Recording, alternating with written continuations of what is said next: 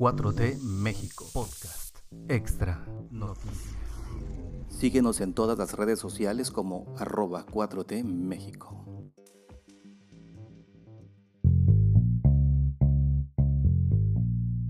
Jueves 10 de febrero de 2022, esto es 4T México, el podcast 4T de el Plus que tiene las noticias para empezar el día.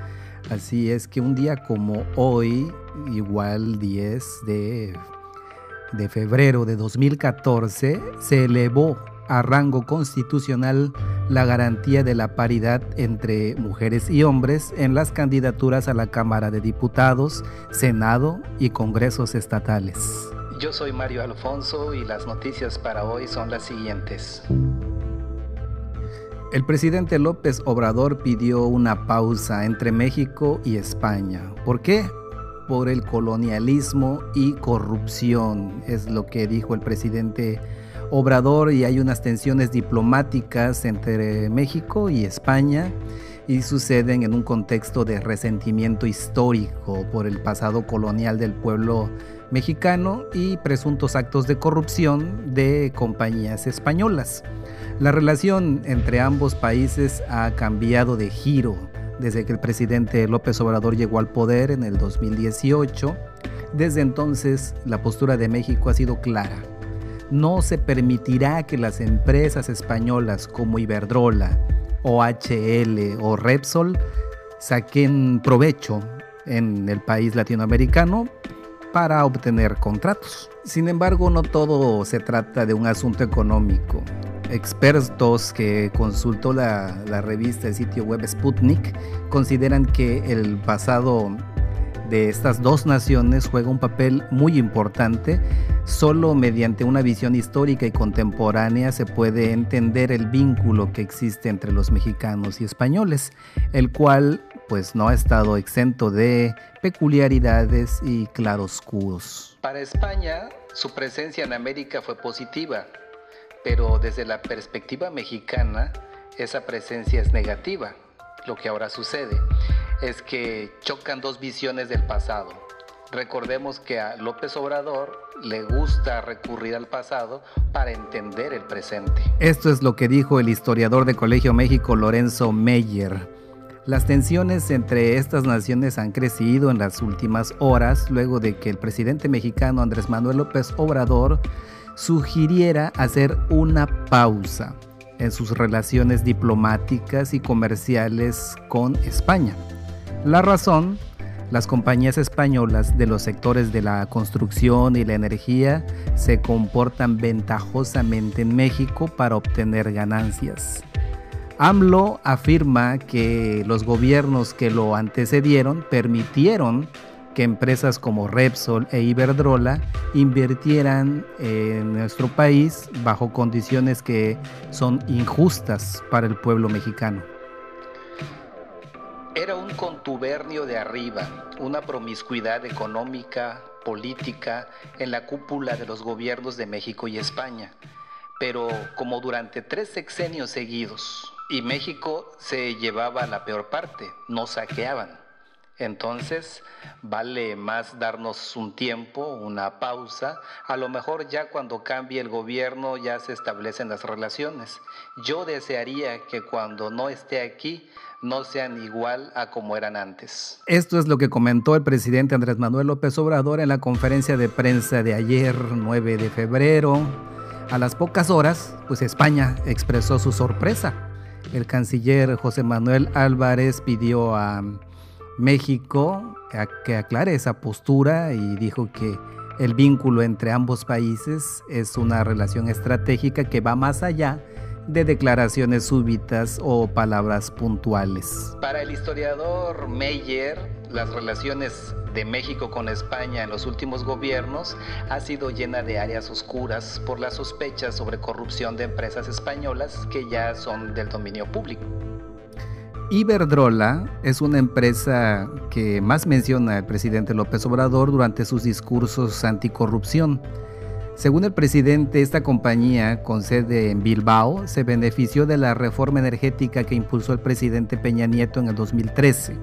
Lo que ahora quiere el gobierno de México es renegociar los contratos que tiene con Iberdrola para no afectar las finanzas de la Comisión Federal de Electricidad, la compañía estatal de, de México.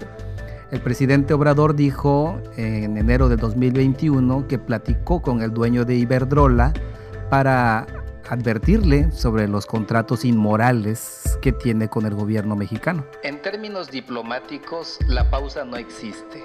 La postura de López Obrador corresponde más a un escenario de series de Netflix, a lo que sí se pueden ponerle pausa, que a una situación de política exterior. El deseo de AMLO es que nos llevemos lo que le resta de su sexenio para esclarecer algunos aspectos que quizás sucedieron en los gobiernos de Felipe Calderón y Vicente Fox, porque no veo otro motivo para que México congele las relaciones. Esto afirma Fausto Pretelín, internacionalista y ex investigador en el Departamento de Estudios Internacionales del ITAM. Este cambio que, hace México de postura en estos años eh, tiene que ver mucho con la relación diplomática que hay entre los dos países. Siempre ha sido cordial. Durante el gobierno de Lázaro Cárdenas, que fue de 1934 a 1940, el pueblo mexicano acogió cientos de familias republicanas españolas cuando las fuerzas del general Francisco Franco triunfaron y establecieron una dictadura que duraría 36 años. Los españoles que llegaron a México se colocaron en diferentes áreas productivas y académicas del país. Se cree que el exilio español fue eminentemente intelectual, pero a borde de Sinaya, un buque de carga, venía el pueblo español en toda su diversidad telegrafistas, campesinos, obreros, impresores, científicos, médicos, profesores, escritores. Esto es lo que contó la vicepresidenta de Ateo Español de México, Josefina Tomé, en una entrevista publicada en un diario El Financiero. Gracias al exilio español se crearon organismos medulares en la cultura mexicana, como el Colegio México y el Instituto Luis Vives, así como en el enriquecimiento de las instituciones como la UNAM, el Politécnico Nacional y el Fondo de Cultura Económica. Por eso ha sorprendido a muchos que López Obrador cargue tanto contra el vínculo mexicano-español y sobre todo que haya solicitado una pausa en las relaciones eh, bilaterales. Lo que sucedió es que en el inicio del sexenio obradorista hubo un cambio de proyecto nacional y desde luego un cambio de estilo en la política exterior del país. Uno de los puntos centrales de este gobierno es la lucha contra la corrupción. Por eso el presidente critica tanto la liga tan estrecha que hubo entre los gobiernos anteriores mexicanos y las empresas españolas que se dedicaron a explotar la energía y la construcción de vías públicas y carreteras. Esto asegura el autor de El poder vacío, el agotamiento de un régimen sin legitimidad. ¿Es posible que exista un resentimiento histórico? Pues desde que el presidente López Obrador comenzó su sexenio ha insistido en que España le ofrezca una disculpa histórica a México por la conquista armada y espiritual de los pueblos mesoamericanos que estaban asentados en el territorio mexicano. De hecho, le envió una carta al rey Felipe IV de España y al Papa Francisco para instarlos a pedir perdón por los atropellos cometidos contra las comunidades indígenas. Envié una carta al rey de España y al Papa por el relato de agravios y se pida perdón a los pueblos originarios por las violaciones a lo que ahora se conoce derechos humanos, matanzas, en la llamada conquista, que se hizo con la espada y con la cruz. Se edificaron las iglesias arriba de los templos y bueno, se excomulgó a nuestros héroes patrios, a los padres de la patria. Eso es lo que comentó el presidente Andrés Manuel López Obrador en sus redes sociales en marzo del 2019, en su Twitter, ahí lo pueden buscar, en arroba López Obrador guion bajo, y ahí podemos ver lo que él mencionó.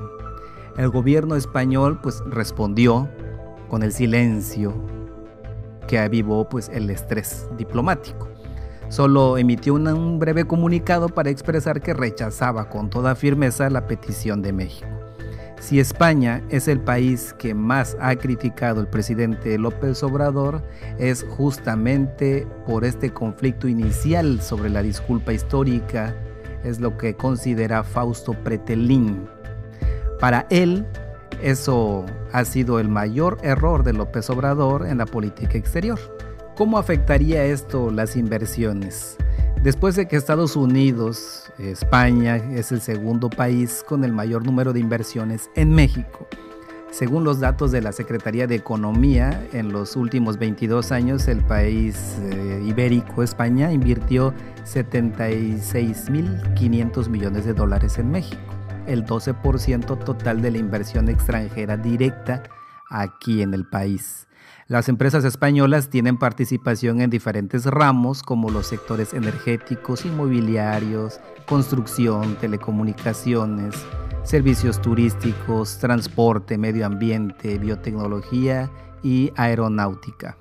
Según el experto que mencionamos, pues cree que este conflicto diplomático puede que no ocasione un retiro masivo de capitales de México hacia afuera, porque ya se habían tomado medidas cautelares eh, por la pandemia del COVID-19.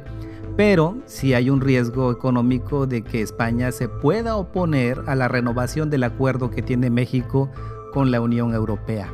Es necesario que ese acuerdo pase por 27 parlamentos y uno de ellos es el español, que está muy dividido, a través del Partido Popular y Vox la derecha española podría poner objeción a que se apruebe. En términos políticos, utilizarán el argumento retórico de López Obrador contra España para obstaculizar el aval del acuerdo.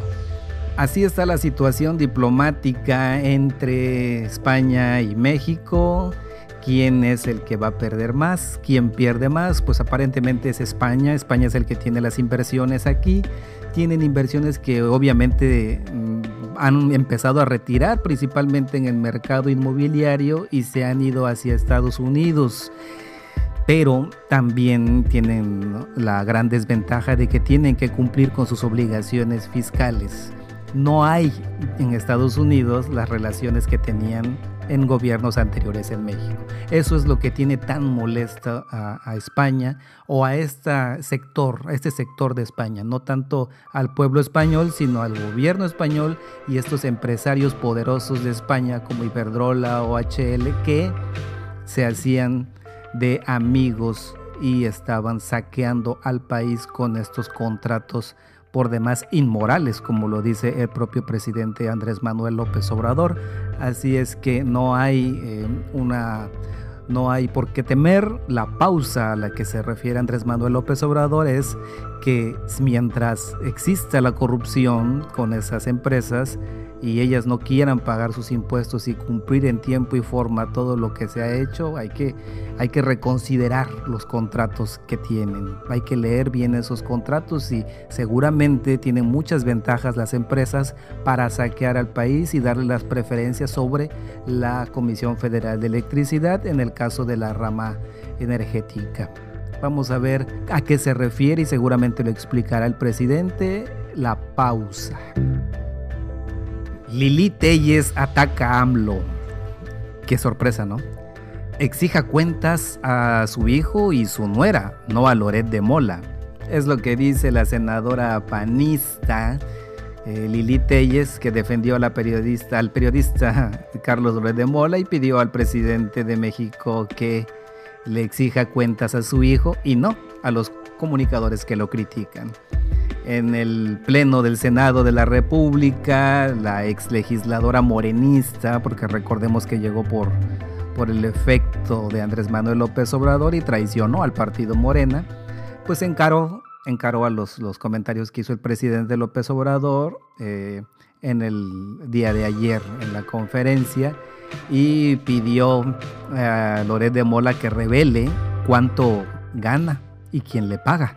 Eso es lo que pidió el presidente Andrés Manuel López Obrador, pero pues su amiga, amiga de, todo ese séquito, Lili Telles, pues expresó a nombre de toda su bancada y sus amigos, eh, amplia solidaridad y respaldo a los periodistas de México, según ella, y aseguró que si bien el periodismo es un trabajo público, los periodistas no son equivalentes a funcionarios. El presidente de México no tiene facultades ni autoridad ni legal, ni moral, ni ética, ni de ninguna índole para estarle corrigiendo las planas a los periodistas. Esto fue lo que comentó la senadora Lili Telles. En cambio, pues declaró la política sonorense, declaró que el mandatario sí tiene facultades para hablar de su hijo José Ramón Beltrán, para aclarar que vive en la casa de, uno de, una de las cinco empresas más importantes que proveen a Pemex. Así es que ella está eh, un poco enfurecida por esto, está sacando, se ve que no está enterada de lo que se explicó ya en la mañanera del día de ayer, 9 de febrero, donde salió todos los detalles de la empresa y además la aclaración misma que hizo la empresa Baker Hughes. John Kerry asegura que Estados Unidos respeta la soberanía de México y pide reforma energética competitiva. John Kerry es el enviado especial de Estados Unidos para el clima y se encuentra en México. Se reunió con el presidente Andrés Manuel López Obrador, con quien se abordó el tema de la polémica reforma energética que impulsa el gobierno del presidente Andrés Manuel López Obrador. La primera parada de Kerry fue la Cancillería mexicana, en donde el enviado especial del gobierno estadounidense se reunió con el titular Marcelo Ebrard. Durante la conferencia de prensa conjunta de los funcionarios, durante su participación, Kerry abordó el tema de la reforma energética que se está impulsando desde el gobierno y la cual pues ha levantado mucho revuelo a que sus ejes principales es acotar la participación privada en el suministro de energía para fortalecer de esta forma a la Comisión Federal de Electricidad y además la nacionalización del litio. A este respecto, Kerry aseveró que Estados Unidos busca fortalecer el uso de las energías limpias y apostar por una red moderna de generación de energía renovable. Respetamos totalmente la soberanía de México. Sé que el presidente ha comenzado a hacer algunas reformas que son importantes para él y para su país. Lo que queremos nosotros, queremos hacer es trabajar con México para reforzar y fortalecer la posibilidad de que el mercado sea abierto y competitivo. Esas fueron las palabras de John Kerry. Además dijo que Estados Unidos está preparado para ayudar de todas las maneras posibles, no porque esto nos beneficie a nosotros, dijo, sino porque estamos juntos en esto. Ningún país de forma individual puede solucionar la, crisis climática. Pero por otro lado, el canciller Marcelo Ebrard aseguró que México está dispuesto a unir esfuerzos por la generación de energías limpias. Marcelo Ebrard dijo que se aprecia el respeto que tiene eh, por la soberanía de México y el diálogo cercano que ya se ha tenido y seguramente esto irá creciendo en los próximos meses.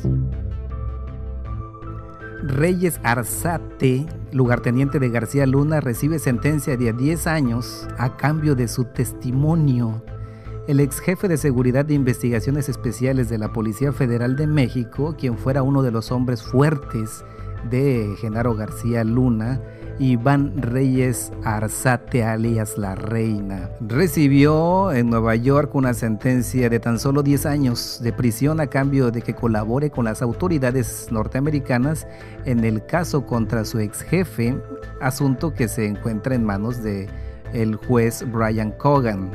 Los cargos por lo que fue aprendido y que causaron finalmente la sentencia señalada son por distribución internacional de cocaína y por nexos con narcotráfico, ya que Iván Reyes fue reconocido que en el 2016 recibió sobornos para filtrar información de un cártel para facilitar el tráfico de cocaína del este de México hacia Estados Unidos. Siendo yo integrante del Servicio Público Mexicano y a cambio de un pago estuve de acuerdo en darle a una organización de narcotráfico datos que facilitarían la distribución de cocaína estando consciente de que eso era un delito. Eso es lo que aceptó la reina ante el juez para que el convenio con las autoridades tuviera efecto.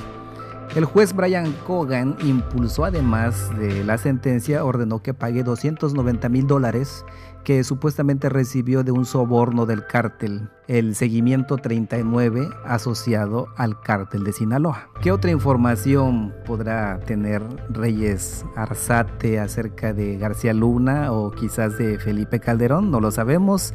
No sabemos qué otras declaraciones hizo que estén por ahí ayudando a esta investigación porque solo recibió 10 años de prisión. Vamos a esperar qué más se filtra después. En las redes sociales está circulando cosas falsas. Entre esos tenemos que es falso, falso, falso. El publicado de una carta del presidente Andrés Manuel López Obrador al rey de España Felipe VI. Esto es totalmente falso. La carta que circula en las redes sociales es apócrifa, pues no presenta el membrete de pie de página oficial dedicado a Ricardo Flores Magón y el espacio de la firma presenta un cambio de color. Además que no se ha publicado en ninguna de las cuentas oficiales del gobierno de México o del propio presidente Andrés Manuel López Obrador. Así es que mucho cuidado con las noticias falsas y esa es la noticia falsa que está circulando el día de ayer y hoy. Y hablando de mentiras, pues ayer fue quién es quién en las mentiras en la conferencia matutina del presidente, ayer 9 de febrero. Primero se desmintieron varias notas que aseguraban falsamente que aumentarán los impuestos a jubilaciones y pensiones. El Servicio de Administración Tributaria, el SAT, negó, negó rotundamente que el gobierno de México haya propuesto algún incremento al respecto. Agregó que aquellos contribuyentes cuyos ingresos por jubilaciones o pensiones no excedan los 43 mil pesos al mes están exentos del pago del ISR. Este tema ya lo habíamos platicado aquí en el podcast de 4T México Noticias. Eh, anteriormente habrá sido hace unos 3-4 días. También se desmintió un video publicado en YouTube que asegura que el ejército cateó instalaciones de FEMSA publicación que también ya fue desmentida por el área de comunicación social de la empresa misma, de, FEMSA, que informó que ninguna de sus instalaciones fue tomada por elementos de las Fuerzas Armadas. Y por último, en el quién es quién en las mentiras, se señaló que no existe un conflicto de intereses en el tema de la casa de Houston donde habitó el hijo del presidente López Obrador, José Ramón López Beltrán. Se agregó que el reportaje periodístico que lo publicó eh, varios medios de comunicación, entre ellos Lore de Mola, Carmen Aristegui, pues carece de un rigor periodístico ya que no demuestran ningún momento eh, de conflicto de intereses, no lo demuestran. También se expuso la cobertura que dieron los medios de comunicación y líderes de opinión a este reportaje, así como el alcance que tuvieron entre los usuarios en la que fue señalada por quien es quien en las mentiras como una campaña de desinformación. El sitio Infodemia MX hace un reporte digital y en este caso vamos a hablar de Facebook del día de ayer 9 de febrero y esto lo publica Ernesto Ángeles. Eh, pues empezó con una publicación de la revista Forbes, la cual publicó lo siguiente, decía lo siguiente, vamos a darnos tiempo para respetarnos, que no nos vean como tierra de conquista si queremos tener buenas relaciones, pero no queremos que nos roben. Eso es lo que dijo de última hora, lo puso la revista Forbes, eh, planteando que el presidente López Obrador está pausando las relaciones entre España y México. Por otro lado, el Excelsior, que es la misma línea que tiene el, Excelsior y la revista Forbes, también publica lo mismo, plantea a López Obrador una pausa en relación con España. Eso se hizo tendencia en Facebook.